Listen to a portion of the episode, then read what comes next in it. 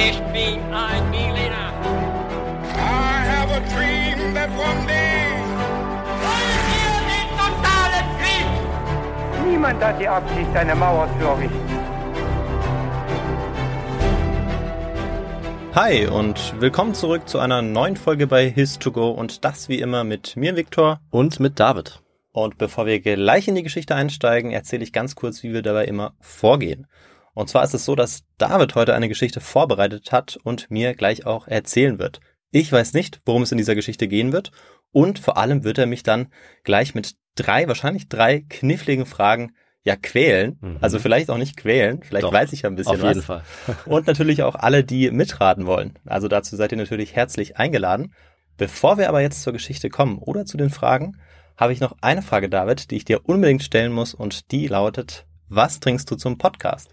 Ich habe mir heute eine sehr leckere Mango-Maracuja-Limonade Mm. bereitgestellt. Was hast du hier vor dir? Ja, super. Bei mir gibt's ein Malzbier heute. Hm? Auch nicht Auch schlecht. gut, oder? Ja. Und dann würde ich sagen, legen wir los. Okay, starten wir wie so oft in unserer Geschichte mit einem kleinen Intro. Ihr mysteriöses Verschwinden ist eines der großen Rätsel des 20. Jahrhunderts. Ihre Karriere als Flugpionierin und ihr weltweiter Ruhm machen sie ebenso bis heute unsterblich.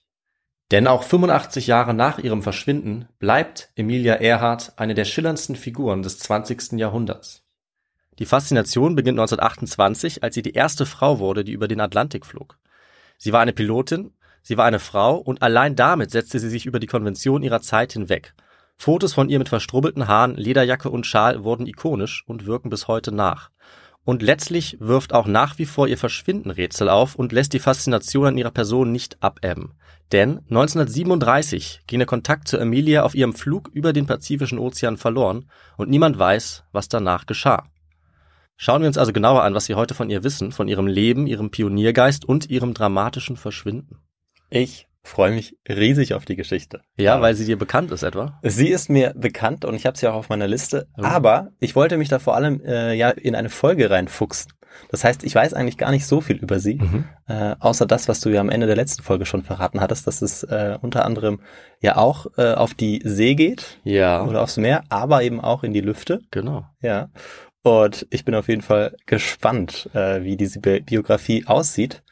Ähm, aber jetzt übergebe ich wieder an dich. Ja, danke. Ich würde sagen, dann testen wir einfach mal, ob du vielleicht Vorwissen mitbringst Ja, oder ob du schauen. gut raten kannst. Fangen wir mit den Fragen an. Wie konnte Emilia Earhart die Route um die Welt in ihrem Flugzeug navigieren? Ich habe für dich vier Antwortmöglichkeiten. A. Sie prägte sich die gesamte Strecke mit Hilfe detaillierter Karten genau ein. B. Sie orientierte sich einzig am Stand der Sonne. C. Sie hatte einen Co-Piloten dabei, der die astronomische Navigation beherrschte.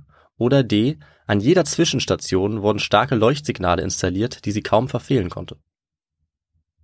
Ja, also heute würde man ja denken, dass äh, Kartenmaterial vielleicht nicht so wichtig wäre, weil man ja heute wahrscheinlich noch einen Zwischenhalt braucht.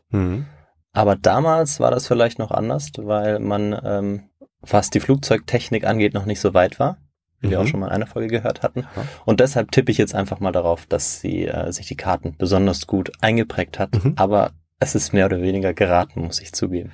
Okay, mal schauen, ob du bei der nächsten äh, Frage auch rätst oder ob du es vielleicht weißt. Kommen wir zur nächsten Frage. Wie hieß denn das Flugzeug, mit dem Emilia Earhart als erste Frau den Atlantik überquerte? A. Seagull, B. Friendship oder C. Endeavour? Endeavour. Hieß nicht mal ein, ein Schiff so? Ich glaube, ein Schiff hieß mal Endeavour. Also von mir bekommst du keine Tipps. Äh, ich mach mal Friendship. Hm? Ich mag einfach den Namen. Ja, es ist was Und- Schönes. Ja, und wenn du den wirklich noch zusätzlich rausgesucht hast, Mhm. dann Chapeau. Ja, du solltest mich nicht unterschätzen, aber ich verrate natürlich nicht zu viel. Kommen wir lieber zur letzten Frage. Was führte zum Verschwinden Emilias auf ihrer letzten Reise? Also damit meine ich, was Mhm. war das Fatale, was ihnen dort widerfahren ist? A. Sie wurde von den Bewohnern einer Insel gekidnappt. B. Sie konnte letztlich weder am Himmel noch durch Radiowellen ihre Position bestimmen. Oder C. Sie wurde von der japanischen Marine abgeschossen. Ich würde zu B tendieren, Hm? was ja vielleicht nochmal diesen, dieses Mysterium oder diesen Mythos verstärken würde. Hm? Bin mir aber nicht sicher, ähm, ob es nicht auch äh, A oder C sein kann. Ja, Mensch. Also wie du siehst, kannst du mir heute noch sehr viel beibringen, David. das freut mich natürlich. Sollen wir dann einfach mal der Geschichte starten? Ja, bitte. Okay, dann steige ich jetzt direkt ein. Wir fragen uns jetzt, wie kommt Emilia Earhart eigentlich dazu, ein so einzigartiges Leben zu führen als Pionierin der Lüfte? Liegt es vielleicht an ihrer Kindheit? Liegt es an den Einflüssen, mit denen sie aufgewachsen ist? Kommen wir also erstmal dazu zu ihren ersten Jahren. Geboren wurde sie 1897 in Atchison, Kansas in den USA. Sie wurde von ihren Großeltern aufgezogen, Alfred und Amelia Otis. Ihren Namen hat Emilia auch von ihr, von ihrer Oma, die einen erfolgreichen Juristen geheiratet hatte. Und der zweite Teil des Namens, der stammt vom Vater. Also die Tochter der Großeltern, die Mutter Amy, die heiratete Edwin Earhart. Das ist also dann der zweite Teil der Nachname. Und so entstand der Name Emilia Earhart. Die Eltern haben sie dann aber zu ihren Großeltern gegeben, um sie großzuziehen, weil sie früh schon Probleme hatten in ihrer Ehe. Und in Atchison ist äh, Emilia dann auf eine Privatschule gegangen, während ihre Eltern in einer anderen Stadt gelebt haben. Mhm. mit den Eltern war es schwierig, die waren immer wieder mal getrennt, dann wieder zusammen und es war generell eine eher unsichere Beziehung, auch untereinander und ihrer Tochter. Und es war wohl diese Art des Aufwachsens, das sagt die Biografin Susan Butler, die aus Emilia eine feste, unabhängige Person gemacht hat, schon früh in ihrem Leben. Aber ihre Mutter hat trotzdem immer wieder eine Rolle gespielt, besonders die Mutter, der Vater zum Teil auch. Und ihre Mutter hat sie für die damalige Zeit auch unkonventionell erzogen. Sie hat ihr früh beigebracht, den anderen Kindern stark und unabhängig zu sein. Sie hat sich auch früh unabhängig verhalten und oft ihr eigenes Ding gemacht. Also sie war ständig draußen unterwegs, sie hat die Umgebung erkundet, sie hat alle möglichen Kleintiere und Insekten gesammelt, Kröten, Heuschrecken, Würmer und Motten hat sie zu Hause gelagert, sozusagen nach Hause gebracht. Sie hat gerne Neues gelernt und vieles ausprobiert und unter anderem war sie auch 1909 auf einer kleinen Flugshow. Allerdings war das keineswegs der Moment, der dann für sie alles verändert hat, sondern sie war ziemlich unbeeindruckt von diesem ersten rostigen Flugzeug, das sie da gesehen hat, das relativ unsicher aussah, das nicht viel Beeindruckendes leisten konnte. Das sollte sich beim nächsten Mal dann entscheidend ändern, aber noch war es in ihrem Leben nicht so weit. Sie ist dann als Kind weiter zur Schule gegangen. Sie war auch eine sehr gute Schülerin, hat sich besonders für Literatur sehr interessiert, Allerdings war ihr Leben abseits davon äh, ja nicht immer einfach, weil vor allem ihr Vater äh, eine sehr unsichere Rolle gespielt hat. Er hatte meistens kein sicheres Einkommen und er wurde zu einem starken Alkoholiker, mhm. sich oft auch mhm. von der Familie zurückgezogen. Und als Emilia einmal seinen Schnaps weggekippt hat, weil sie das irgendwie ändern wollte, wollte er sie sogar schlagen, hatte schon die Hand erhoben gegen sie und nur die Mutter hat das verhindert, in letzter Sekunde. Und äh, ihre Mutter war oft noch eher das stabilisierende Moment in ihrem Leben, auch die Großeltern zum Teil. Und dank ihrer Mutter konnte sie dann auch aufs College gehen und eine gute Bildung bekommen, auch wenn sie äh, das College nie abgeschlossen hat, in mehreren Versuchen. 1918 nämlich kam hm, ja vielleicht die erste Richtungsänderung in ihrem Leben. Da hat sie dann unter dem Eindruck des Ersten Weltkriegs angefangen, als Krankenschwester zu arbeiten, nachdem sie gesehen hatte, wie viele Soldaten verwundet aus dem Ersten Weltkrieg nach Hause kamen. Hat sie daran Anteil genommen, also das Schicksal ihrer Mitmenschen. Das sehen wir hier schon, hat Emilia immer beschäftigt. Und sie hat deswegen dann in Kanada, in Toronto, angefangen zu arbeiten im Krankenhaus. Sie war jetzt in Kanada, weil ihre Schwester dort gelebt hat. Sie ist dorthin gezogen und hat jetzt eben äh, dort gearbeitet, äh, die Verwundeten versorgt unter anderem und hat ihre Arbeit auch sehr ernst genommen im Krankenhaus. Sie hatte nebenbei aber trotzdem auch immer Zeit für einige Hobbys, zum Beispiel Hockey anschauen, Tennis spielen und Reiten. Und diese Hobbys haben dann letzten Endes zu anderen Hobbys geführt, denn beim Reiten hat sie zufällig drei Männer kennengelernt, die bei der Royal Canadian Air Force Piloten waren. Und du kannst dir vielleicht denken, Victor, dass diese Bekanntschaft äh, ihr weiteres Leben beeinflusst hat. Die Piloten haben sie mitgenommen auf eine Flugshow und dieses Mal war Emilia nicht wie vor Jahren unbeeindruckt, sondern sie war vollkommen fasziniert. Es waren jetzt die neuesten Flugzeuge und es waren sehr fähige Piloten, die äh, waghalsige Manöver fliegen konnten. Also sie konnten Pirouetten fliegen oder sie konnten ganz, ganz dicht am Boden entlang fliegen und äh, das Publikum beeindrucken. Und Emilia sagt selbst, dass die Aufregung und Freiheit, die sie bei dieser Vorführung gespürt hat, sie nie wieder loslassen sollten. Für die nächsten 20 Jahre bis zu ihrem Schicksalsjahr 1937. Und dann in den 20ern, oder? 1920ern ist es dann. Genau, das ist in den 1920ern, nachdem sie ähm, in dem Krankenhaus da gearbeitet hatte, also nach dem Ersten Weltkrieg. Ja. Ja, da macht äh, die Technik in dem Bereich auf jeden Fall auch Riesenfortschritte. Absolut. Dazu kommen wir auch gleich nochmal ja. kurz natürlich. Äh, aber im Prinzip, so wie ihr Leben weiter vorangeht, entwickelt sich auch das Flugzeug fast parallel mhm. zu ihr mhm. immer weiter. Zunächst mal gingen sie jetzt aber zurück in die USA, wieder zu ihren Eltern, die sich getrennt hatten, jetzt aber wieder zusammen waren. Und das Verhältnis wurde etwas besser zu dieser Zeit. Sie ist mit ihrem Vater jetzt zu weiteren Flugshows gegangen und 1920, da sind wir jetzt, stieg sie dabei auch zum ersten Mal selbst in ein Flugzeug also zwar noch als Passagierin, aber sie wusste von diesem Moment an, dass sie unbedingt auch einmal selbst fliegen wollte. Und das hat auch gar nicht so lange gedauert. Sie brauchte dafür nur eine Lehrerin.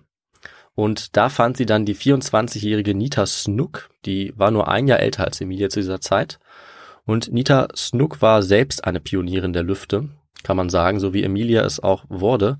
Und sie war eine von einigen Frauen zu dieser Zeit, die schon äh, geflogen sind. Mhm. Das heißt, Emilia war keineswegs die erste Pilotin, die Ah, es gab. ja. Man kann schon sagen, dass sie eine der ersten war, aber äh, es gab einige, die vor ihr kamen, viele, die nach ihr kamen und auch einige, die besser fliegen konnten als sie, aber keine, denke ich, kann man sagen, die so berühmt wurde. Wie sie. Richtig. Und weshalb das so ist, werden wir ja noch hören. Ähm, eine Frage hätte ich an der Stelle noch. Ja.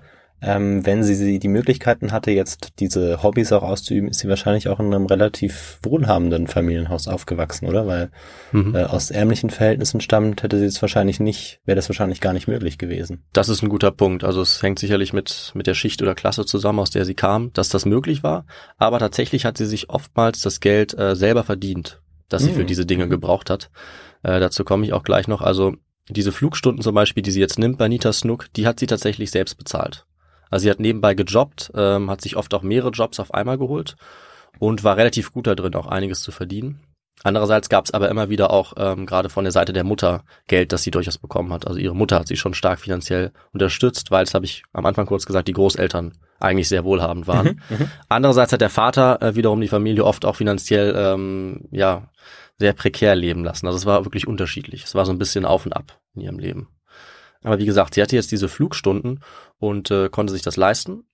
Und 1921 schon nach, ja, vielleicht nicht einmal einem Jahr, hat sie sich bereits als so schnelle Lernerin erwiesen, dass sie eine richtig gute Pilotin geworden war. Also innerhalb kürzester Zeit. Ganz typisch für sie, dass sie sich sehr schnell Dinge aneignen konnte. Aber nur bei Nita Snook mitfliegen, das war ihr nicht genug.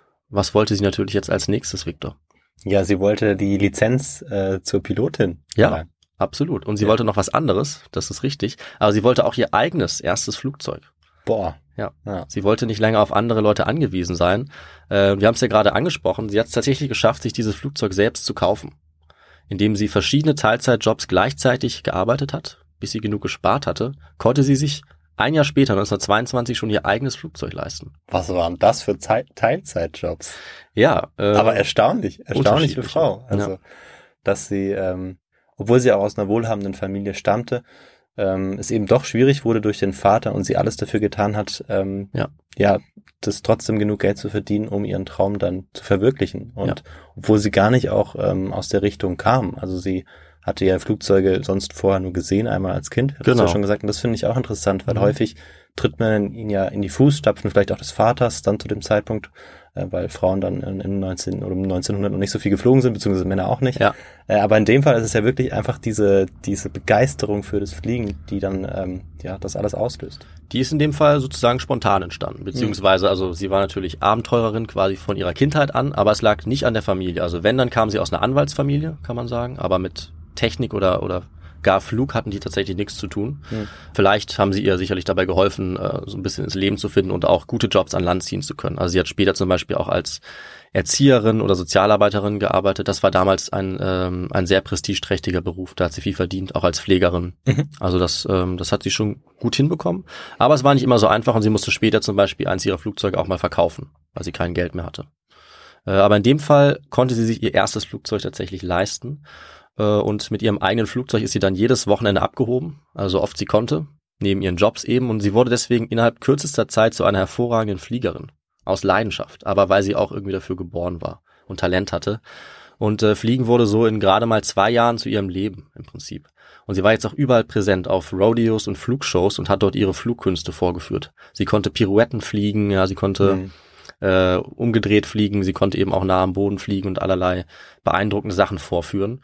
Und sie hat dann auch schon im Oktober 1922 den ersten Rekord selber aufgestellt. Sie ist als erste Frau der Welt über 14.000 Fuß hochgeflogen, also circa 4.200 Meter. Wahnsinn. So hoch war noch keine der anderen Frauen äh, vor ihr geflogen. Der Rekord wurde natürlich dann irgendwann auch wieder äh, gebrochen. Aber zu diesem Zeitpunkt war sie die erste und das, obwohl sie noch gar keine offizielle Pilotin war. Das kommt ein Jahr später. Äh, das hast du ja auch schon angesprochen. Das brauchte sie natürlich auch. Sie hat dann 1923 ihre Lizenz bekommen als Official Aviator Pilot. Und damit war sie die 16. Frau der Welt, die das geschafft hatte.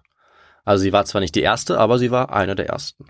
Aber fliegen durfte man schon, bevor man die Lizenz hatte. Das ist ja auch spannend. Ja, das war damals noch nicht so klar geregelt, aber ich denke, man kann sich ein bisschen so vorstellen, wie wenn du auf deinem Privatgrundstück mit deinem Auto rumfährst. Das geht ja auch. Aber ohne auf Führerschein. 4200 Meter Höhe. Auf 4200 Meter Höhe zu fliegen liegt sicherlich daran, äh, dass äh, die Technologie, der Verkehr und alles noch äh, noch nicht so weit entwickelt war und dass solche Shows ja ganz offensichtlich äh, da nicht so nicht so reglementiert waren. Ja, genau. Und die Reglements, die sind ja auch erst entstanden, weil auch Genau. das Fliegen erst so richtig am Entstehen war. Genau. Das heißt, die sind erst, also Reglements entstehen ja auch erst dann, wenn sie nötig werden. Und Genau, Das nötig wären sie zum Beispiel für eine offizielle Stelle oder sowas. Mhm. Ja, wenn du einen Linienflug hast, dann macht es Sinn. Aber wenn es gerade erst 16 Pilotinnen gibt, Ja, ja, dann genau. ist es irgendwie klar, dass das äh, noch nicht ganz so wichtig ist.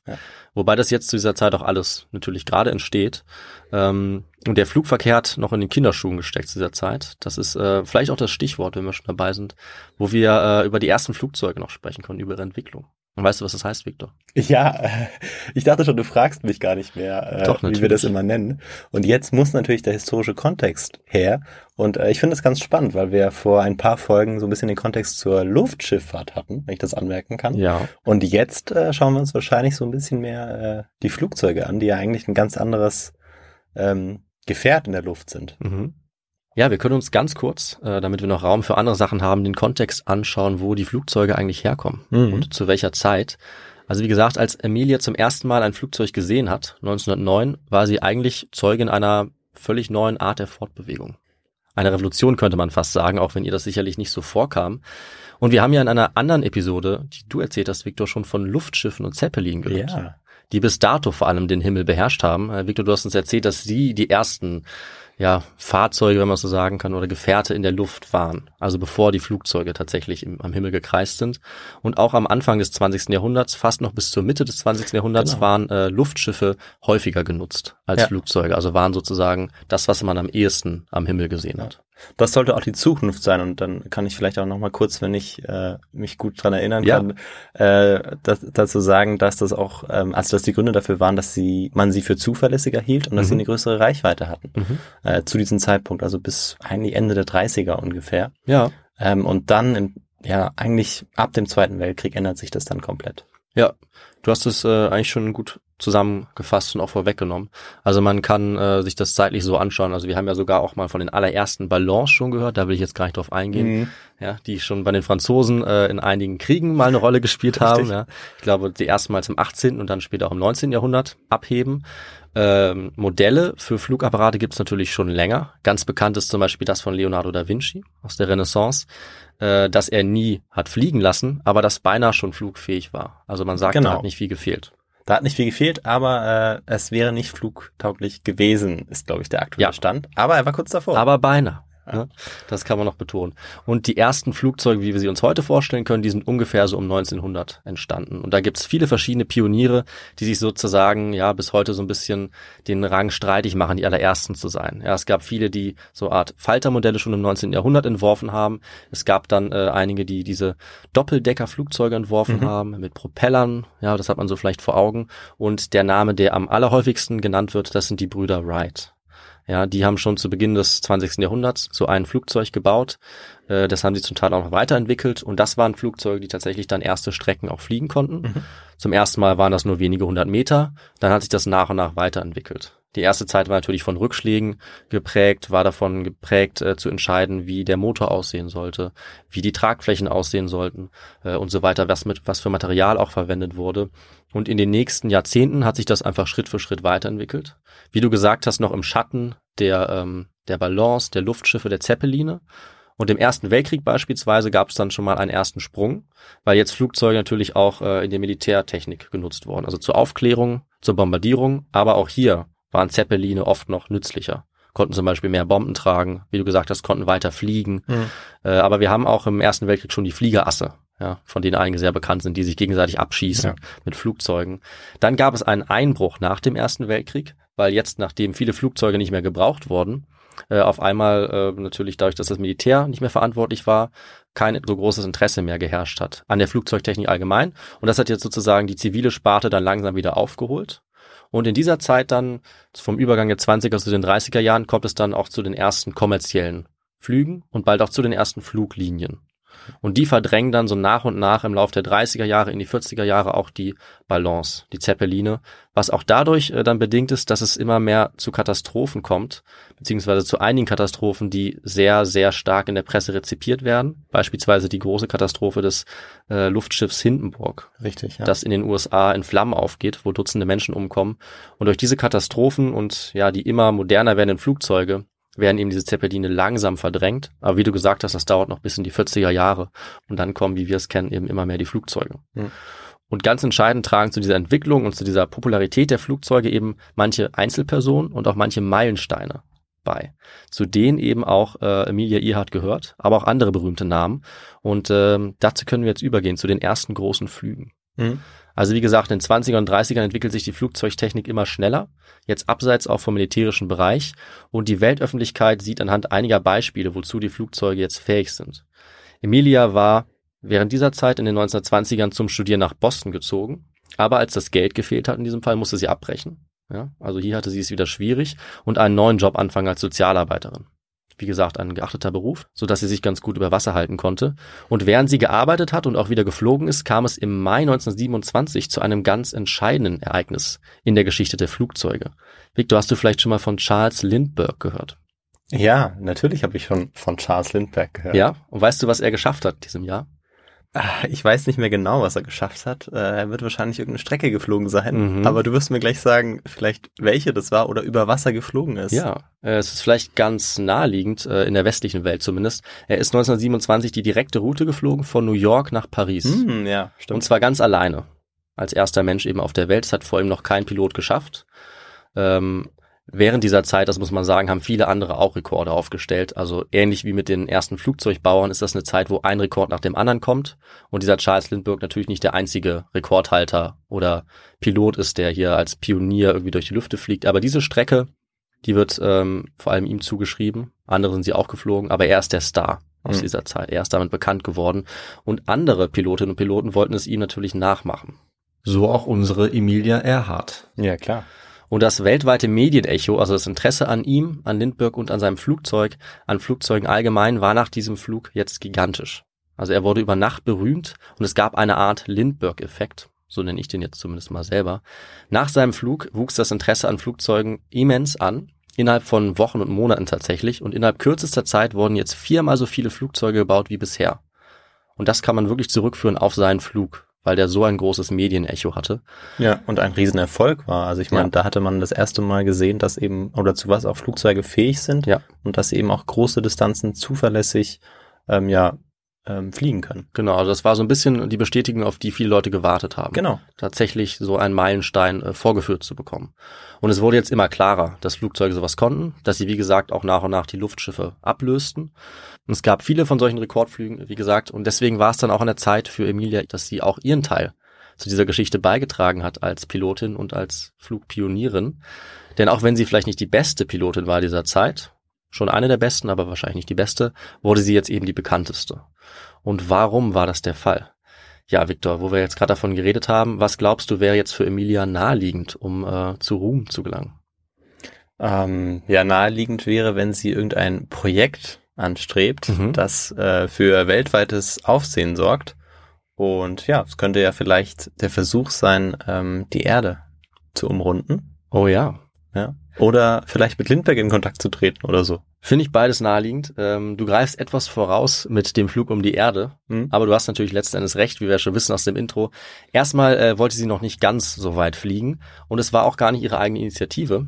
Aber sie wurde sozusagen überrascht und schneller Mhm. ereilt von diesem Weltruhm, als sie denken konnte. Denn ein Jahr nach dieser Leistung von Lindbergh, 1928, klingelt bei ihr das Telefon. Emilia ist jetzt knapp 30 und am Apparat ist ein Agent eines Verlags aus New York, GP Putnams Sons. Und dieser Verlag wollte Emilia zu einer der drei Beteiligten machen an einem weiteren transatlantischen Flug. Also nur über den Atlantik. Ah, mhm. Nochmal. Mit dem Plan, daraus aber einen ebenso großen Erfolg zu machen wie ein Jahr vorher, der Flug von Lindbergh. Und ja, Emilia wurde ausgewählt, eigens von diesem Verlag. Wahrscheinlich einerseits, weil sie wirkte wie Charles Lindbergh, sich ähnlich dargestellt hat, durchaus auch bewusst. Und andererseits wohl auch, weil sie sich nicht zu sehr in den Vordergrund gedrängt hat, äh, denn sie sollte das Flugzeug nicht fliegen. sondern sie sollte nur Passagierin sein. Äh, und man wollte wohl eine Person durchaus als Frau, eben um diesen Meilenstein auch zu schaffen, aber eine, die sich äh, nicht allzu sehr alleine dann inszeniert hat. Und das wollte sie zu diesem Zeitpunkt nicht und wollte sie eigentlich auch sonst nie. Und Lindbergh selber war ja alleine geflogen, aber das Team war jetzt zu dritt. Also Emilia als Passagierin einfach, äh, dann ein Pilot und ein Mechaniker. Und Emilia hat dieses Angebot natürlich sofort beim Schopf gepackt. Also sie hat sich diese Gelegenheit natürlich nicht entgehen lassen, auch wenn sie nur Passagierin war und vor allem als Frau dabei war. Aber sie wäre damit eben die erste Frau gewesen überhaupt, die den Atlantik im Flugzeug überquert. Und das war schon sehr bemerkenswert. Und sie hat das auch so eingeschätzt und richtig kalkuliert, genau wie die Organisatoren des Fluges. Die Reise über den Atlantik hat sie dann auch schlagartig berühmt gemacht. Also diese Rechnung ging auf. Das heißt, ihre eigenen Leistungen haben zwar mit diesem Flug nicht so viel zu tun, aber sie wurde auch deshalb ausgewählt und es gab viele andere Frauen zu dieser Zeit, die das auch wollten und auch diese Leistung vollbringen wollten. Sie wurde deshalb auch ausgewählt, weil sie sich schon einen Namen gemacht hatte als Pilotin. Sie war eben keine Unbekannte mehr und sie hatte diese besondere Ausstrahlung. Mhm. Ja, sie war groß, schlank, mit breitem Lächeln, gelassen, furchtlos, lebenslustig. Also man kann fast alle äh, Adjektive eigentlich an sie dranhängen, die irgendwie positiv sind und die zu diesem Abenteuerleben und zu dieser draufgängerischen Art irgendwie passen. Hm. Und 1928 hat sie tatsächlich dann ähm, das Ganze auch sozusagen in die Tat umsetzen können. Und man muss dazu sagen, dass ein Flug über den Atlantik zu dieser Zeit auch alles andere als einfach war. Also das war immer noch sehr gefährlich und es war ja erst ein Jahr vorher überhaupt zum ersten Mal realisiert worden. Und es hatten auch fünf Frauen vor ihr versucht, diesen Rekord aufzustellen, alle als Passagierin, und sie haben es alle nicht geschafft. Drei von ihnen sind sogar ums Leben gekommen. Das alles innerhalb eines Jahres nach dem ersten Flug von Lindbergh. Okay. Ja, ja. das ist noch eine wichtige Info. Das ist sehr wichtig, weil sonst klingt das Ganze nach so einem Urlaub. Aber wie gesagt, fünf andere haben es auch versucht, haben es nicht geschafft, sind hm. dabei gestorben. Das heißt, es war wirklich ein Risiko, dass sie ja. hier eingegangen ist. Und es war alles andere als garantiert, dass das Ganze klappt. 18 männliche Piloten haben übrigens auch versucht, äh, den Flug von Lindbergh nachzumachen und auch nur drei von ihnen haben das hinbekommen. Also auch hier gab es einige Tote. Und äh, diese frühe Geschichte der Flugzeuge ist durchaus oft auch äh, geprägt von Pilotenfehlern, Technikfehlern, anderen Katastrophen. Also es kommt immer wieder zu Abstürzen und zu Todesfällen. Hm. Das muss man auf jeden Fall dazu sagen. Auch der Atlantik an sich ist gefährlich. Also es gibt Stürme, es gibt Nebelbänke und auch die Wettervorhersagen, was für uns heute selbstverständlich ist, sind aber damals einerseits und auch auf so einem großen Ozean äh, alles andere als verlässlich. Das heißt, oftmals war es von Glück abhängig, ob du jetzt durch einen Sturm fliegen musstest oder ob der Flug verhältnismäßig einfach war. Das Flugzeug, das sie dann hatten, mit dem Emilia mitfliegt, das war aus Blech. Es hat die ganze Zeit geklappert und es war so schwer, dass es auch nur abheben konnte, als sie Treibstoff zurückgelassen haben. Deswegen sind sie letztlich mit dem allerletzten Tropfen Sprit in Wales angekommen und sind noch nicht mal auf dem Land gelandet, sondern gerade so an der Küste. Aber ich habe ja gesagt, äh, sie schaffen es. Das ist ja klar. Obwohl der Flug so gefährlich war und Emilia selber äh, scheint das auch nicht viel auszumachen. Sie bleibt dabei unnachahmlich cool. Also ganz typisch für sie ist so ihre Art. Sie schläft sogar während des Fluges, macht ein Nickerchen. Sie bleibt gelassen, sie macht sich über die Verspätung lustig und wird natürlich auch mit dieser Art und eben als erste Frau, die den Atlantik überquert, dann zum Star. Und das äh, in diesem Flugzeug, das ja auch einen eigenen Namen hat. Ah, ja, ich wollte dich gerade fragen. Wird. Genau. Dieser Name wird dann natürlich bekannt, genauso wie die drei Leute an Bord, vor allem sie. Und das Flugzeug, wie du natürlich wusstest, Victor, heißt Friendship. Ah, toll. Gefällt mir gut. Ja. Einfach ein toller Name. Die Friendship zwischen den dreien. Ja, ich weiß zwischen nicht. den Kontinenten. Ich weiß nicht, wie äh, aussagekräftig das jetzt war über die drei, aber ich denke, die haben sich schon ganz gut verstanden. Ja gut, sie hat ja größtenteils geschlafen. Ja. Deshalb ist es wahrscheinlich schwierig, das abschließend zu klären. Genau. Also die drei sind danach zusammen getourt. Also ich denke, ganz unpassend ist ah, es nicht. Okay. Die, die werden sich schon ganz gut verstanden haben. Und das beantwortet auf jeden Fall unsere Frage. Mhm. Weißt du, wie lang so ein Flug gedauert hat? Ähm, wenn du sagst, ja, sie macht sich über die Verspätung lustig, die wahrscheinlich auch mit dem Sprit zusammenhing, ja. aber wie lang das ungefähr dauerte zu dem Zeitpunkt? Ja, Victor, ich würde die Frage umdrehen, würde dich erstmal schätzen lassen, weil ich weiß es nämlich. Ah, du weißt es. Ähm, ja, ich weiß nicht, mit wie viel kmh sie unterwegs waren. Das weiß ich tatsächlich auch nicht, aber du kannst ja trotzdem gerne mal schätzen, dann sage ja, ich dir die Antwort. Ich würde mal schätzen, dass es vielleicht acht Stunden waren. Mhm. Da schätzt du etwas zu schnell. Mhm. Aber du bist schon so in der richtigen Richtung. Ich kann es dir genau sagen, 20 Stunden und 40 Minuten. Was? Ja. Was? Ich war überhaupt nicht in der richtigen Richtung. Naja, du hättest ja auch sagen können, weiß nicht, drei Tage. das stimmt. Also viel hat ja nicht gefehlt. Ja. Ja, okay, ja, ja, es dauert schon länger. Ja, wenn wir überlegen, wenn du heute von Paris nach New York fliegst, dann brauchst du ja auch, ich will jetzt nicht total Falsches sagen, aber einige Stunden brauchst du auch, ne? Ich denk mal vier Stunden, fünf Stunden sowas. Man merkt, dass wir diese Flüge noch nicht gemacht haben. Nee. Nicht so wahrscheinlich, wie viele die zuhören Ja. und jetzt anfangen zu lachen. Genau, aber ich glaube, es ist Aber- jedenfalls nicht viel weniger als acht Stunden. Das will ich damit sagen. Ja, ne? okay, Und ja. die Flugzeu Flugzeuge sind natürlich schneller geworden mit Ja, der Zeit. natürlich, natürlich. Aber ich dachte, es wäre noch schneller gegangen. Also geht heute noch schneller als acht Stunden, also deutlich schneller. Aber ähm, Mit Sicherheit. Aber nicht viel schneller eben. Ne? Also es sind immer noch ein paar Stunden. Ja, da bin ich mir ziemlich sicher.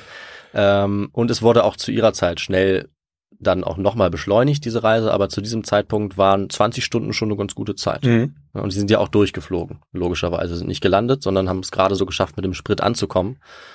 Und äh, als sie dann wieder in den USA waren, wurde jetzt vor allem Emilia eben als Frau eigentlich von einer immensen medialen Aufmerksamkeit geradezu überrollt, die eigentlich bis heute anhält und sie hatte damit wirklich nicht gerechnet. Sie war eigentlich nur Passagier, aber ihre Person wurde jetzt sofort zum Medienspektakel. Überall waren ihre Fotos, ihre Interviews, überall waren ihre Artikel und alle waren begeistert und auch wirklich wohlwollend und wollten alles Mögliche wissen von dieser faszinierenden Frau, die äh, für viele auch neu war und ein bisschen ungewöhnlich. Also es hat viele einfach interessiert. Und ihr Publizist, das war George Putnam, der sie äh, fortan dann auch vermarktet hat und irgendwie ihr Potenzial schnell erkannt hat. Und der wurde dann auch ihr Partner für die weitere Zeit. Also sie haben zusammengearbeitet und er hat sie immer weiter promoted und es geschafft, sie auch noch immer größer zu machen. Mit Touren, die er organisiert hat, mit Buchverträgen, mit Zeitungsartikeln.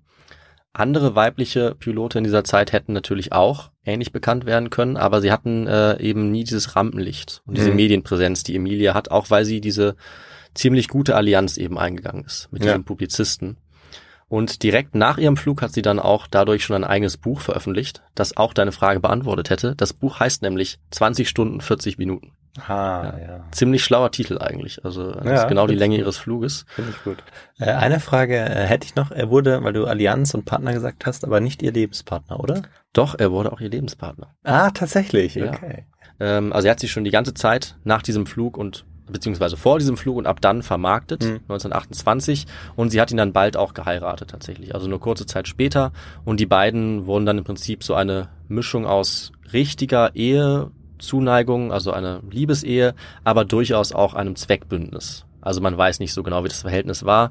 Also sie war auf jeden Fall der Star, er hat ihre Karriere organisiert und sie waren so ein bisschen auch ein Workaholic-Paar. Mhm. Also sie haben da stark auch voneinander profitiert.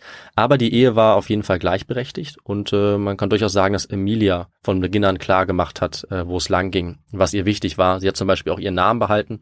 Und ihr Ehemann wurde dann meistens einfach als Mr. Erhard bezeichnet. Ja, weil ich meine, er war ja austauschbar, mehr oder weniger. Genau. Sie nicht. Weil Richtig. sie eben, sie wird da sicherlich eine dominante Rolle auch eingenommen haben. Genau, und sie blieb auch immer selbstständig zeitlebens. Sie hat ihn sogar einen Vertrag unterschreiben lassen am Anfang der Ehe, wo eben das, was ihr wichtig war, ja, ähm, weil es zu dieser Zeit ja als Frau durchaus nicht einfach war, beispielsweise das eigene Vermögen, die eigene Karriere zu verwalten. Das alles hat sie aber geschafft. Also sie wurde nie von ihm ausgenutzt, sondern auch wenn es jetzt vielleicht äh, nicht das verliebteste Paar aller Zeiten war, war diese Beziehung für beide auf jeden Fall ähm, ja positiv und hat sehr dazu beigetragen, dass sie eben bekannt geworden ist. Mhm. Sie wurde eben durch die ganzen Touren in den USA bekannt. Sie war eigentlich ständig in der Öffentlichkeit präsent jetzt zu dieser Zeit. Sie hat natürlich auch Geld bekommen und konnte sich auch ein neues, schnelleres Flugzeug leisten. Mhm. Und damit hat sie noch einen weiteren Rekord aufgestellt. Sie hat nämlich den Geschwindigkeitsrekord für Frauen gebrochen. Ui, Also auch das Also, hat sie geschafft. das war wirklich ein besonders gutes Flugzeug. Ja, genau. Also sobald sie das hatte, hat sie es tatsächlich versucht und äh, hat dann auch, glaube ich, sogar dreimal hintereinander den Rekord gebrochen. Also man sieht, sie konnte äh, nicht nur sehr bekannt werden, sondern sie konnte wirklich auch gut fliegen zu dieser Zeit. Das war durchaus auch wichtig. Also ihr Mann hat zwar geholfen, sie so berühmt zu machen, äh, aber dass sie so gut fliegen konnte, das hat sie sich selbst angeeignet. Gar keine Frage. Und sie war auch sonst weiterhin privat sehr aktiv. Also sie hat Flugvereine gegründet, sie hat Fluggesellschaften unterstützt. Überall waren Fotos von ihr. Sie hatte sogar zum Beispiel ihre eigene Modekollektion, die sie selber auch designt hat, weil auch ihr Aussehen, ihr Stil wirklich bekannt wurden, auch en vogue waren. Also sie war wirklich da eine Person der Öffentlichkeit in vielerlei Hinsicht. Äh, Und sie hat 1932 auch von höchster Stelle, zum Beispiel in den USA, eine Würdigung bekommen. 1932 ging bei ihr ein Telegramm ein, das war von Eleanor Roosevelt. Mhm. Und ihr Mann, Franklin D. Roosevelt, wurde kurze Zeit später der US-Präsident. Das wissen wir, glaube ich. Emilia wurde von denen nach Hause eingeladen. Also sie hat die Roosevelts gut kennengelernt, hat oft bei ihnen gegessen und beide waren auch fasziniert von Emilia, sodass sie sogar gute Kontakte auch zum Präsidenten hatten.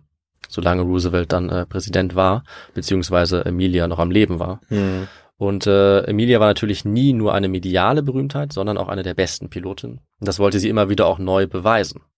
Deshalb war sie nicht zufrieden mit ihrem Atlantikflug als Passagierin, sondern sie wollte das auch alleine schaffen.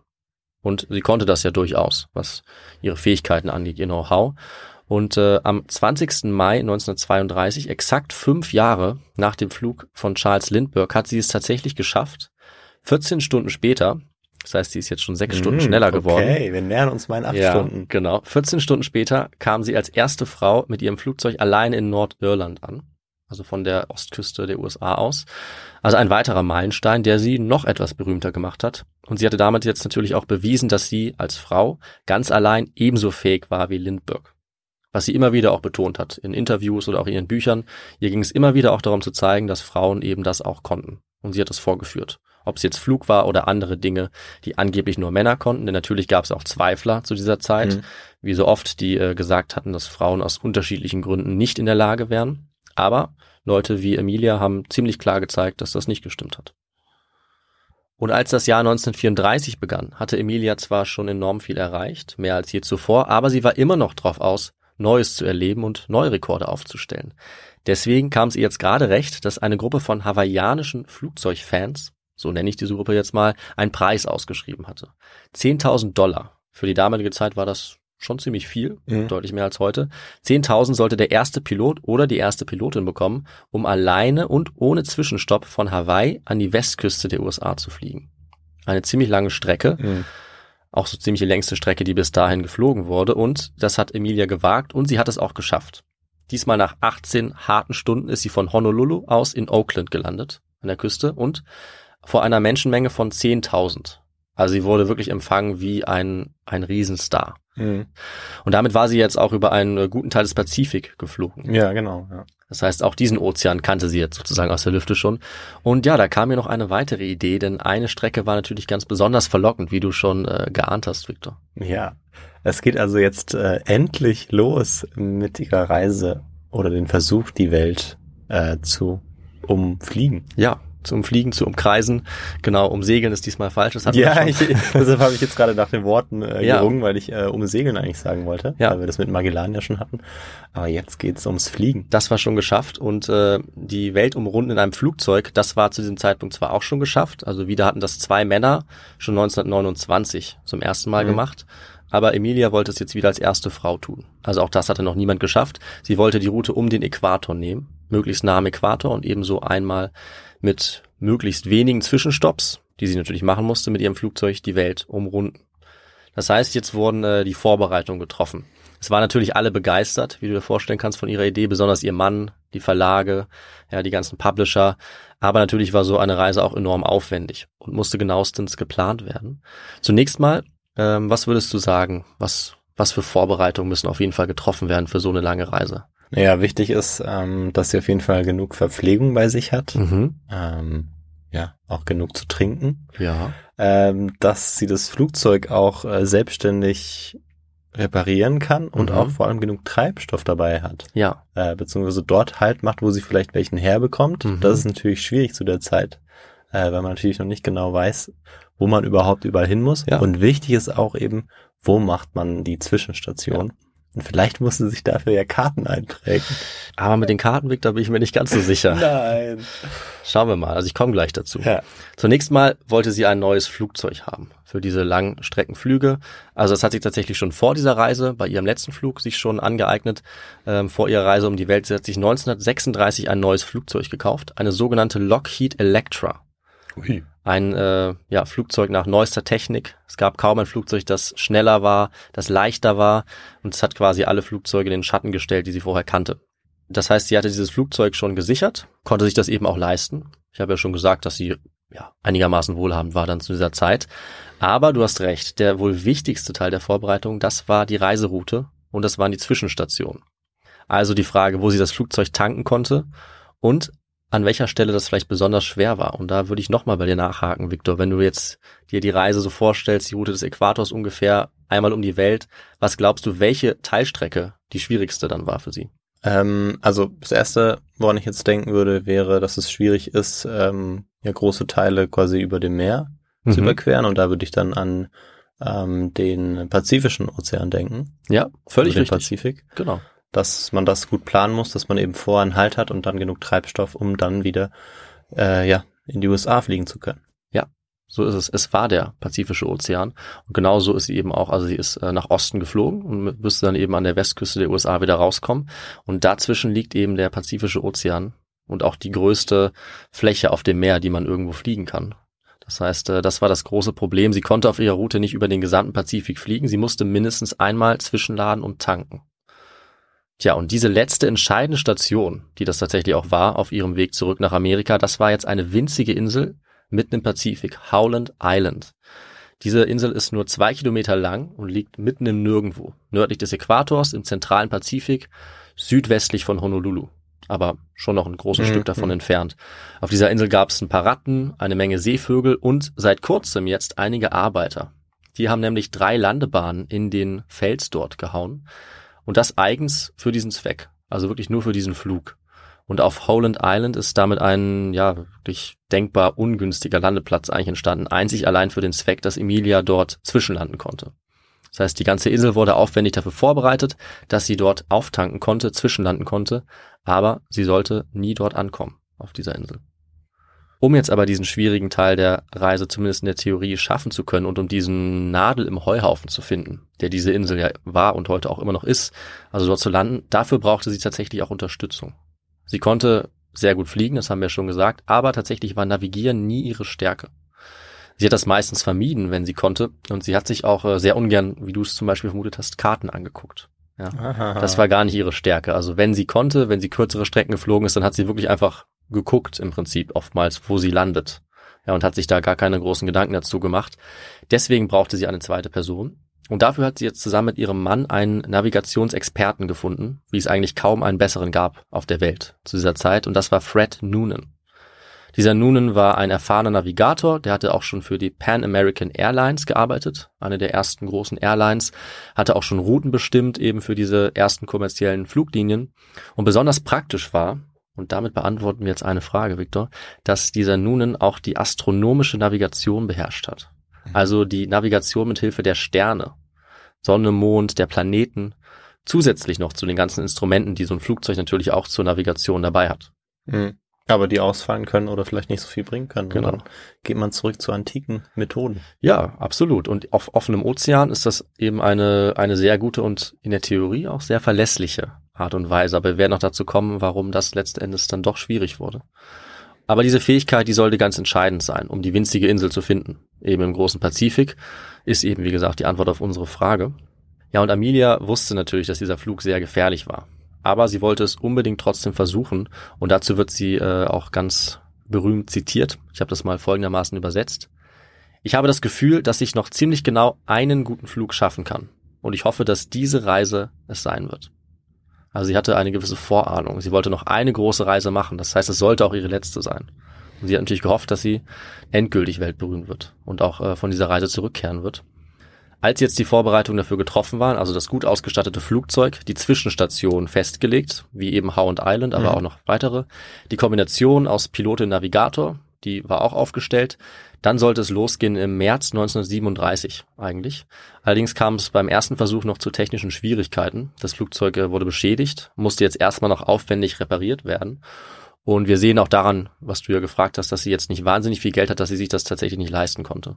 Also ihr Mann musste erst Unterstützung äh, organisieren und nur durch einige Spenden ging es tatsächlich weiter mit der Reise, sonst hätte sie hier abbrechen müssen. Mhm. Aber das Flugzeug wurde repariert und der zweite richtige Versuch, der begann dann im Sommer 1937. Am 1. Juni sind Amelia und Fred Noonan zusammen in ihrer Lockheed Electra abgehoben, von Miami an der Ostküste der USA. Sie sind zunächst über Südamerika geflogen, dann nach Afrika, natürlich mit mehreren Zwischenstationen auch Mhm. auf dieser Strecke. Also sie haben zwischengetankt, haben sich erholt, haben geschlafen in der Zeit. Dann ging es weiter über Indien bis nach Papua-Neuguinea. Mhm. Und damit hatten sie dann in knapp einem Monat auch schon den Großteil ihrer Reise tatsächlich geschafft. Neben ihnen lag jetzt nur noch die große Weite des Pazifischen Ozeans. Also, Richtig. wo sie eben noch größtenteils, also fast ausschließlich übers offene Meer irgendwie kommen mussten, bis wieder an die Küste der USA. Und in der Stadt Lai, wenn man das richtig ausspricht, also in Papua-Neuguinea, sind sie zum letzten Mal für ein paar Tage geblieben, um aufzutanken, um das ganze Flugzeug auf Vordermann zu bringen, sich auszuruhen und dann am 2. Juli 1937 ging der letzte Teil der Reise los. und ohne, dass sie es wissen konnten, auch der letzte Flug. Für Emilia Earhart und für Fred Noonan. Ihr nächstes Ziel war jetzt bereits Holland Island, wie gesagt eine winzige Insel, die aus mehreren tausend Metern Höhe sehr schwer zu sehen war aus dem Flugzeug. Es musste also jetzt genauestens navigiert werden, um diese Insel zu finden. Und nach den Angaben, die wir haben zu ihrem Start, ist das Flugzeug jetzt mit circa 4000 Litern Benzin aufgebrochen, 1100 amerikanischen Gallonen, um genau zu sein. Und diese Angabe ist eben wichtig, weil äh, oft spekuliert wird, wie weit sie eben fliegen konnten mhm. ja, mit dieser Menge. Äh, mehr konnte die Electra auch nicht mitführen, das Flugzeug. Allerdings hätten sie wohl noch mehr gebraucht, weil mit dieser Menge konnten sie gerade so Howland Island erreichen und dann war noch etwas übrig, falls es zu Verzögerung kam, zu Gegenwind oder anderen Problemen. Wir wissen aber eben trotzdem nicht genug. Das heißt, sie wurden am 2. Juli beim Abheben zum letzten Mal gesehen. Und was genau danach passiert ist, wissen wir bis heute nicht. Allerdings war das nicht das letzte Lebenszeichen von ihnen, denn sie wurden zwar nicht mehr gesehen, aber sie wurden dafür gehört. Und als erstes empfing die Crew des Schiffes Itasca eine Übertragung vom Bordradio der Electra. Das Schiff war von der US-Küstenwache und sie lag vor der Insel vor Anker, also vor Howland Island. Mhm. Und die Idee war, also geplant war, dass dieses Schiff jetzt Funkkontakt aufnehmen sollte mit Emilia, um ihnen dann bei der Navigation zu helfen. Weil eine andere Möglichkeit, die es auch gibt zu navigieren, ist äh, mit Hilfe des Radios. Ja, dass man über die Wellen feststellen kann, welche Position man hat, zu welcher Position man fliegt ja. und dadurch auch das ansteuern kann. Das heißt, das war eine weitere Möglichkeit, die ihnen eigentlich helfen sollte. Und so wurden auch schon einige Menschen gerettet. Ja, so ist es. Du kennst dich ja auch schon aus mit ein paar Stories dazu. Ja. Und die Matrosen auf dem Schiff Itasca, die hörten jetzt am frühen Morgen des 2. Juli zum ersten Mal Emilia über das Radio, als sie eben näher kam. Und sie sagte jetzt nur, dass das Wetter sehr wolkig sei. Aber soweit war noch alles in Ordnung. Das nächste Mal haben sie dann um 6.14 Uhr morgens von ihr gehört, also am selben Tag, am 2. Juli. Da hat sie mitgeteilt, dass sie noch circa 200 Meilen von der Insel entfernt war oder dieser Übertragung hat sie die Alteska darum gebeten, per Funkpeilung ihre Position mitzuteilen. Damit eben die beiden im Flugzeug jetzt mit Hilfe des Radios die Position der Insel bestimmen konnten. Ja, ich gehe da jetzt nicht genau darauf ein, aber das wäre möglich gewesen. Denn, äh, wie Amelia ihn auch mitgeteilt hat, es waren ja Wolken am Himmel.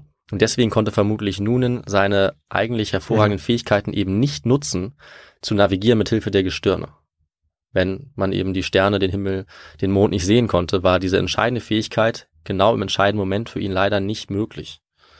Funkkontakt war deshalb die einzige Möglichkeit, aber das Problem war, bei der Itasca kamen Emilias Funksprüche zwar an, aber sie konnte die Funksprüche des Schiffes nicht hören. Und diese Minuten waren dann der dramatische Höhepunkt, wo sie und Noonan Minute für Minute Stück für Stück näher kamen, ihre Funksprüche abgesendet haben, die auch beim Schiff ankamen, aber die Besatzung der Itasca die beiden einfach nicht erreichen konnte. Also es war ganz offensichtlich, dass sie äh, keinen der Funksprüche hören konnten, die vom Schiff kamen. Und den beiden muss jetzt klar gewesen sein, dass sie in höchster Gefahr waren und dass sie verzweifelt jetzt die Insel irgendwie suchen und doch noch finden mussten, während die Crew auf der Itasca darauf gewartet hat, dass noch weitere Nachrichten kamen und ihnen gleichzeitig auch klar war, dass das Benzin jetzt mit jeder Minute immer knapper werden musste. Und um 7.42 Uhr konnten sie noch eine weitere Übertragung von Emilia empfangen. Zitat. Wir müssen direkt über euch sein, aber wir können euch nicht sehen. Benzin wird knapp. Können euch nicht über Radio erreichen. Wir fliegen auf 1000 Fuß. Wo genau sie zu diesem Zeitpunkt waren, wissen wir nicht. Können tatsächlich in direkter Nähe gewesen sein, aber aus, aus welchem Grund auch immer waren sie nicht in der Lage, äh, die Insel oder das Schiff zu sehen. Und so kam dann um 8.44 Uhr am selben Morgen der letzte Funkspruch von Emilia. Wir fliegen nördlich und südlich. Äh, mehr hat sie nicht mehr gesagt. Sie hat damit vermutlich gemeint, dass sie hin und her geflogen sind, wie in einem Muster, um so doch die Insel irgendwie zu finden. Weil sie ja schon wahrscheinlich eine Idee hatten, wo sie waren, aber ganz offensichtlich ähm, waren sie nicht nah genug an der Insel dran. Und äh, wir wissen jetzt alle, dass die Hoffnung leider vergebens war. Und damit können wir auch unsere Frage beantworten, was den beiden letztlich zum Verhängnis wurde, denn dazu kommen wir natürlich jetzt. Sie konnten nicht navigieren. Also alle Möglichkeiten, die sie hatten, sind ausgefallen oder haben nicht funktioniert. Die Sterne konnten sie vermutlich nicht nutzen, Funk konnten sie nicht nutzen, weil es nicht ankam und auch alle anderen Instrumente, die sie an Bord des Flugzeuges mhm. hatten, waren ganz offensichtlich ähm, nicht ausreichend oder sie haben es einfach nicht geschafft. Und es ist klar, dass ihr Benzin dann kurze Zeit danach ausgegangen sein muss. Und ungefähr eine Stunde nach dem letzten Kontakt hat auch die Alteska ihr Schicksal akzeptiert und sie haben jetzt angefangen, im Wasser äh, ringsum zu suchen. Kurze Zeit später sind weitere Schiffe dazugekommen und auch ein Flugzeug. Aber äh, es war ergebnislos, diese Suche. Also nach 17 Tagen war immer noch kein konkretes Zeichen der beiden gefunden worden und die Suche wurde dann abgebrochen. Es war äh, eine der aufwendigsten, teuersten Suchen überhaupt bis zu dieser Zeit.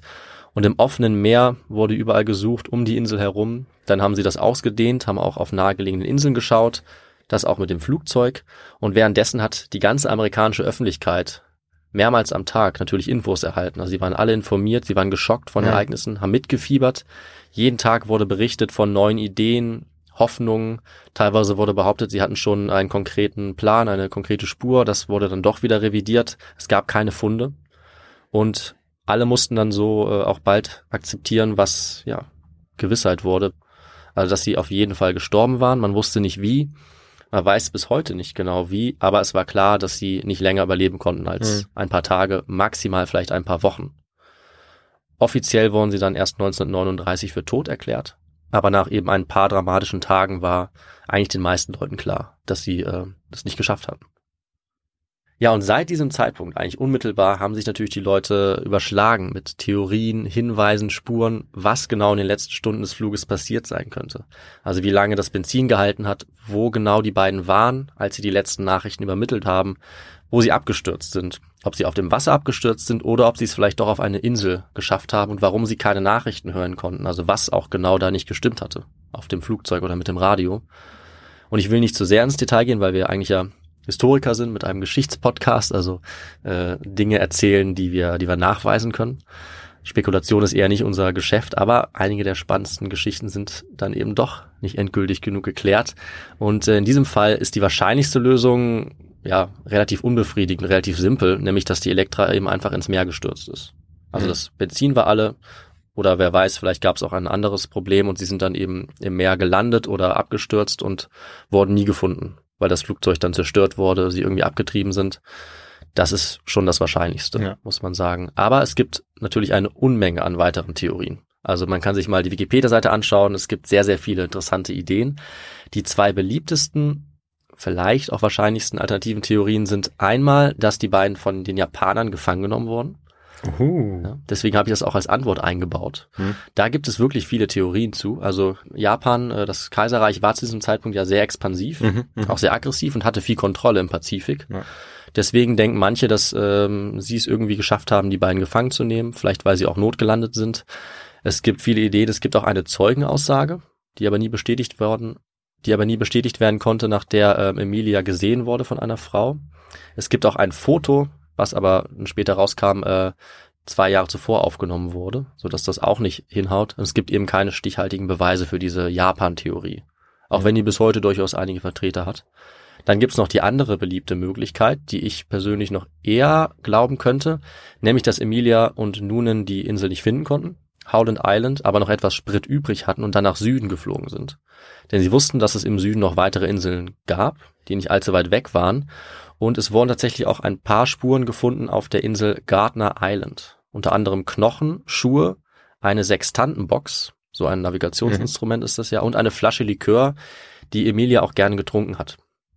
Aber das alles ist äh, nicht so konkret, wie es jetzt vielleicht klingt. Ja, also es kann von anderen Personen stammen. Äh, es wurden auch die Knochen untersucht und nach den letzten Untersuchungen, nach dem letzten Stand waren es die Knochen eines Mannes. Also auch das deutet jetzt nicht konkret auf Emilia hin. Ja. Das ist wirklich schwierig. Es wurde auch mal behauptet, dass es die Knochen einer Frau wären. Soweit ich das jetzt richtig gesehen habe, ist das mittlerweile aber widerlegt. Ja. Ja, man hat wahrscheinlich auch versucht, äh, händeringend irgendwie Spuren zu finden, dass Ja. es vielleicht doch die Knochen auch einer Frau sein könnten. Mit Sicherheit. Von dem her, wenn man jetzt sagt, das sind wahrscheinlich die an, eines Mannes, dann sind sie mit großer Sicherheit Ja. wahrscheinlich die eines Mannes. Das denke ich auch. Das heißt, letzten Endes, das ist zumindest mein Fazit, müssen wir uns mit derselben Ungewissheit zufrieden geben wie vor 85 Jahren. Wir können also diese Frage einfach immer noch nicht genau klären, was geschehen ist mit Fred Noonan und Emilia Earhart. Sicher ist, dass Emilia sich dieser Risiken bewusst war. Also sie hat äh, ihr Schicksal durchaus auch in Kauf genommen. Sie hat eben das Abenteuer geliebt. Ich kann mir gut vorstellen, dass wenn sie gewusst hätte, wie ihre letzte Reise ausgeht, dass sie sie vielleicht trotzdem gemacht hätte. Sie hat tatsächlich auch dazu gesagt, Zitat, ich bin mir der Gefahren bewusst. Ich will es tun, weil ich es tun will. Frauen müssen die Dinge versuchen, so wie sie die Männer versucht haben. Wenn sie dabei scheitern, soll ihr Scheitern eine Herausforderung für andere sein. Also fast schon prophetisch, könnte Mhm. man sagen, hat sie äh, das vorhergesehen und ja, wir können ja durchaus ihre Sichtweise übernehmen, dass ihr Scheitern für andere eine Inspiration sein soll. Das ist es bestimmt auch für viele. Äh, und ja, damit ist sie als zwar eine Art Mysterium, aber natürlich gleichzeitig auch vor allem als die bekannteste Pilotin ihrer Zeit in die Geschichte eingegangen. Wie wir gehört haben, sie war eine Ikone des Fortschritts für ihre Rolle als Pionierin der Fluggeschichte. Sie war auch eine Ikone in der Frauenbewegung. Sie war also weitaus mehr noch als eine Pilotin. Und abschließend äh, wollte ich auch darauf kurz nochmal schauen, was sie für eine Auswirkung hatte auf die Gesellschaft. Denn Emilie hatte schon zu Lebzeiten, das ist glaube ich klar geworden, eine gewaltige Sogkraft, nenne ich das mal. Also sie hat vor allem neue Ideale dieser Zeit verkörpert, die für viele Leute aufregend waren und die einiges verändert haben. Es gibt zum Beispiel zu dieser Zeit das Bild der New Woman. Das können wir uns mal vor Augen halten. Diese neue Frau sollte eine unabhängige Version sein der älteren Weiblichkeit, sozusagen eine moderne Weiblichkeit, eine neue weibliche Rolle, mhm. ein neues Verständnis, das mit vielen Konventionen auch gebrochen hat. Also vor allem, die es im Jahrhundert davor gab, in der westlichen Welt. Das sollte man dazu sagen. Das heißt, von Frauen war ja erwartet worden, dass sie häuslich sind, sich um das Haus und die Kinder kümmern, ein Engel des Hauses sind, wie man auch gesagt hat. Und mit diesem Bild sind immer mehr Frauen geclasht zum Ende des 19. Jahrhunderts hin. Immer mehr Frauen haben sich nicht mehr in diese Kategorie eingeordnet, auch wenn das natürlich ein sehr langsamer Prozess war, der auch bis in die zweite Hälfte des 20. Jahrhunderts weitergeht. Aber es gab jetzt alternative Bilder, alternative Karrieren und eben Pionieren, die solche Barrieren gebrochen haben. Ab 1900, zum Teil auch schon vorher. Das sind eben Frauen wie Emilia oder auch, wie wir schon gehört haben, Nellie Bly oder Violet Jessop. Auf die sind wir auch schon eingegangen. Es sind auch die Suffragetten, die sich für das ja. Frauenwahlrecht einsetzen, für viele andere Bereiche, für die Gleichberechtigung. Und damit sind wir durchaus auch bei Emilia Earhart, weil sie diese Bewegung, diese Rollenverschiebung symbolisiert hat nach außen hin, auf Fotos, mit ihrer Kleidung, mit ihrem Verhalten. Aber sie hat auch immer wieder bewusst ihre, ihren Ruhm, ihre Bekanntheit dazu genutzt, ihre Mitstreiterin zu unterstützen. Sie war immer eine laute Unterstützerin der Frauenrechte und ähm, ja, eine der wichtigsten Feministinnen eigentlich zu dieser Zeit. Also durchaus auch bewusst. Sie wurde nicht nur inszeniert, sondern sie hat das sich auch selbst inszeniert und ihren Ruhm dafür benutzt, die politischen Dinge weiterzutreiben, die ihr einfach wichtig war. Und das Spannende war eben für viele Zeitgenossen und auch Zeitgenossen, dass sie das auf eine sehr coole Art gemacht hat. Das kann man nicht anders sagen. Also sie hat dieser Suffragettenbewegung einen neuen Anstrich verpasst. Eine Art modernes feministisches Rollenmodell, athletisch, charismatisch, selbstständig, gekleidet nach dem neuesten Stil. Sie hat das Ganze attraktiv gemacht ja, und mhm. hat viele Leute dafür begeistert. Und das auch in einem Beruf, der auch alle angesprochen hat. Auch das darf man nicht unterschätzen. Also unabhängig von Geschlecht und Alter war sie eine moderne Heldin. Eine Figur des Fortschritts, eben durch die Luftfahrt, als Pilotin, als Pionierin. Und ähm, das müssen wir uns vorstellen, eben in einer Zeit, wo der Flugverkehr gerade erst angefangen hatte. Also es war für viele neu und aufregend. Pilotinnen und Piloten waren heroisch äh, und das alles hat sie verkörpert. Gleichzeitig eben wie auch das Bild einer modernen Frau. Das war für viele unerhört aufregend, auch wenn sie selber sich nie als Heldin gesehen hat, sondern eher als ja Fliegerin vor allem. Das war ihr Beruf und sie hat ihre Berühmtheit eben auch gerne genutzt, um anderen Menschen zu helfen, um die Gleichberechtigung voranzubringen. Und damit komme ich jetzt langsam mal zum Schluss und würde zum Ende noch sagen, wenn Amelia den Flug um die Welt geschafft hätte, dann wäre er vielleicht schneller in Vergessenheit geraten, mhm. als dieses Scheitern jetzt tatsächlich ist. Dadurch eben, dass sie auf dem Ozean verloren gegangen ist, zusammen mit ihrem Co-Piloten, der gerne auch mal vergessen wird, aber der natürlich auch dabei war und auch ums Leben gekommen ist. Dadurch wurde sie tatsächlich erst unsterblich, auch wenn das makaber ist. Dadurch wird bis heute spekuliert, wie ihre letzten Stunden aussahen und gleichzeitig aber auch, was für eine Person sie war, abseits von dieser Katastrophe oder von dieser Tragödie, die eben so urplötzlich geschehen ist und für die sie dann bis heute ebenso berühmt ist und weshalb auch immer weiter spekuliert wird. Wir wissen nicht, was sie noch erreicht hätte, wenn dieser letzte Flug anders verlaufen wäre, was sie vielleicht noch für Einfluss gehabt hätte, was sie vielleicht noch für Rekorde aufgestellt hätte. Aber so oder so ist sie bis heute eine Ikone, eine Trendsetterin. Sie verkörpert eben dieses moderne Rollenbild. Sie wurde zur feministischen Heldin für Frauen und für alle Personen, um neue Dinge zu wagen. Und auch deshalb, da bin ich mir sicher, ist ihre Geschichte noch nicht zu Ende erzählt. Aber, Victor, damit leite ich über zu dir. Diese Folge, die beende ich jetzt hier. Ja, David, vielen Dank für diese Geschichte um diese spannende und faszinierende Persönlichkeit. Ich hatte ja schon am Anfang gesagt, dass ich mich sehr auf die Geschichte freue. Ja. Und ich wurde keineswegs enttäuscht. Oh, das finde ich gut. Also ja. ich fand die Geschichte wirklich sehr spannend und ähm, den ersten Punkt, den ich noch ansprechen wollte, mit dem hast du eigentlich aufgehört, ähm, dass sie ja wirklich eigentlich auch wenn es makaber ist, wie du es gesagt hast, so berühmt geworden ist, weil sie wahrscheinlich oder weil sie ja sehr wahrscheinlich gestorben ist. Wir, sind, wir wissen es ja nicht zu ja. 100 Prozent, aber so äh, aus historischer Perspektive gesehen würden wir schon eher sagen, dass sie äh, ja ums Leben gekommen ist. Ja. Ähm, ja, und eben trotzdem noch heute diese Berühmtheit hat, auch heute noch wichtig ist, glaube ich, für die Mhm. Frauenbewegung ähm, und eben auch zu ihrer Zeit schon so berühmt war. Und das ist eben auch faszinierend. Und ihre Geschichte bis dahin auch, die ich ähm, sehr spannend finde und die ich allgemein bei diesen Geschichten, wo wir uns einzelne Biografien anschauen, spannend finde einfach. Mhm. Also von der Kindheit dann bis zu diesen großen Momenten. Und das ist bei ihr eben auch ähm, ja faszinierend, wie welche Flüge sie äh, unternimmt, wie viel sie selbstständig macht und äh, welche Erfolge sie dann erzielt, auch wenn sie dann an ihrem potenziell größten scheitert, was sie eben zu der wahrscheinlich berühmtesten Pilotin überhaupt macht, Ja, wahrscheinlich würde ich sagen. Mhm. Und ähm, mich würde jetzt natürlich interessieren, was du für Literatur jetzt zu dieser Geschichte gefunden hast und ob du da was empfehlen kannst. Ja, in, äh, so einem Fall einer Person, die so berühmt ist, und wie du gesagt hast ja auch, und ich, für viele verschiedene Sachen, als Frau, als Feministin, als Pilotin, als Fortschrittsikone, als Influencerin könnte man auch Mhm. fast schon sagen, sie vermarktet wird, aber sich auch selbst vermarktet, da gibt's einiges dazu. Ähm, deswegen fand ich ganz cool ein Fotoband, das ich auf jeden Fall empfehlen kann, das äh, mit so einzelnen Artikeln auch geschrieben ist auf Englisch. Das heißt Emilia Earhart Image and Icon, weil gerade so viel von dieser Geschichte auch an den Fotos hängt, die man von ihr sieht und weil das ihre ganze Persönlichkeit, diese Attribute, die ich auch zugeschrieben habe, so stark verkörpert. Weil wenn man diese Person sieht, ja, dann weiß man, glaube ich, wirklich, wovon ich rede. Dann sieht man eben wirklich äh, diese Pionierin. Ja, ja, und ich muss auch ähm, tatsächlich die ganze Zeit musste ich daran denken, ähm, wie sie sozusagen vor diesem Flugzeug steht. Also ich Ja. habe dieses Bild wirklich im Ja. Kopf. Äh, ich Mhm. glaube, dieses Schwarz-Weiß-Bild, es gibt ja zig Bilder von ihr. Ja. Und das hatte ich jetzt bei der Geschichte die ganze Zeit im Kopf. Also Ja. das ist das, was man äh, sich einprägt irgendwie oder was wahrscheinlich auch bei vielen, die zuhören, irgendwie so, so im Kopf eben Genau. ist. Ja. Und das ist durchaus nicht bei jeder Geschichte aus dieser Zeit der Nee. Fall, sondern das liegt auch daran, dass sie eben zu Lebzeiten in den 30er Jahren schon so berühmt war, dass alle ihre Fotos sehen wollten und das so weit verbreitet wurde.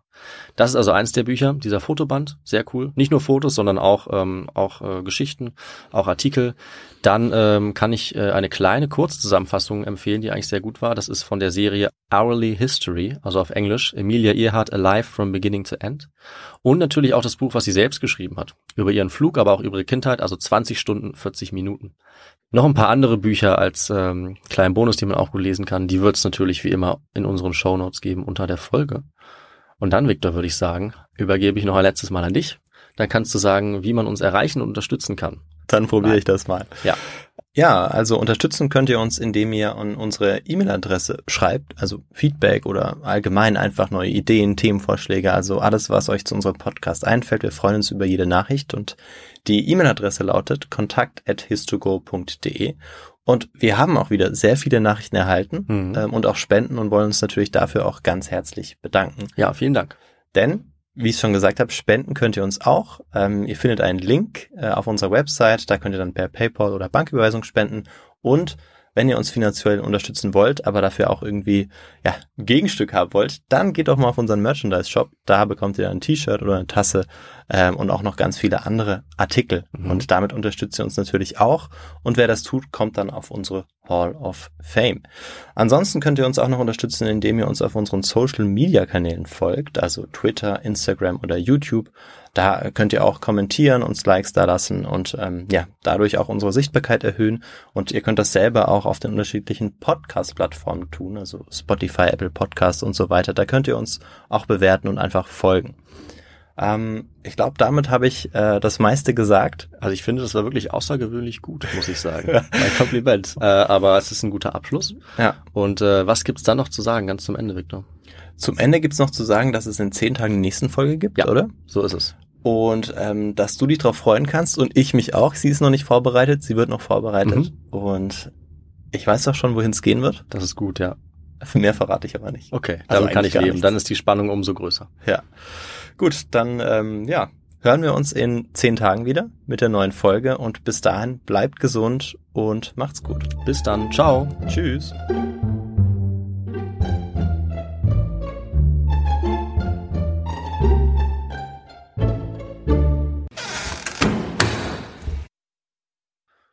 Und dieses Thema wurde uns übrigens von einigen Personen empfohlen, unter anderem zum ersten Mal von Jonas. Also vielen Dank für dieses hervorragende Thema, das äh, ich mir gerne aufgeschrieben habe. Und ja, ich hoffe, es hat gefallen. Oh, aber ich bin echt am Sweaten. Wir können auch mal kurz lüften. Können wir uns lüften. Ja, kurz lüften. Ja, ja, sweaten. Also es geht um die Minute kommt es nicht an. Hi, I'm Kara Berry, host of Everyone's Business But Mine, and I am an all inclusive addict. Enter Club Med, the best all inclusive for you and your family. With resorts worldwide, from their family flagship resort, Club Med Punta Cana, to their only mountain resort in Canada, Club Med Quebec, they have everything you need to relax. With their 20 plus sports activities, wellness programs, you can dine on delicious cuisine and make memories with your family. So book your next getaway with Club Med. Visit clubmed.us or call 1 800 Club Med or your travel advisor. Too tired to clean your floors after playtime? Forgot to vacuum before your friends bring their little ones over? Let Eufy X10 Pro Omni help. Powerful 8000 PA suction removes debris, and MopMaster dual mop pads scrub away stubborn stains with ease. Save time and keep your floors cleaner. Want to know more? Go to eufy.com, that's EUFY.com, and discover X10 Pro Omni, the best in class all in one robot vacuum for only $799.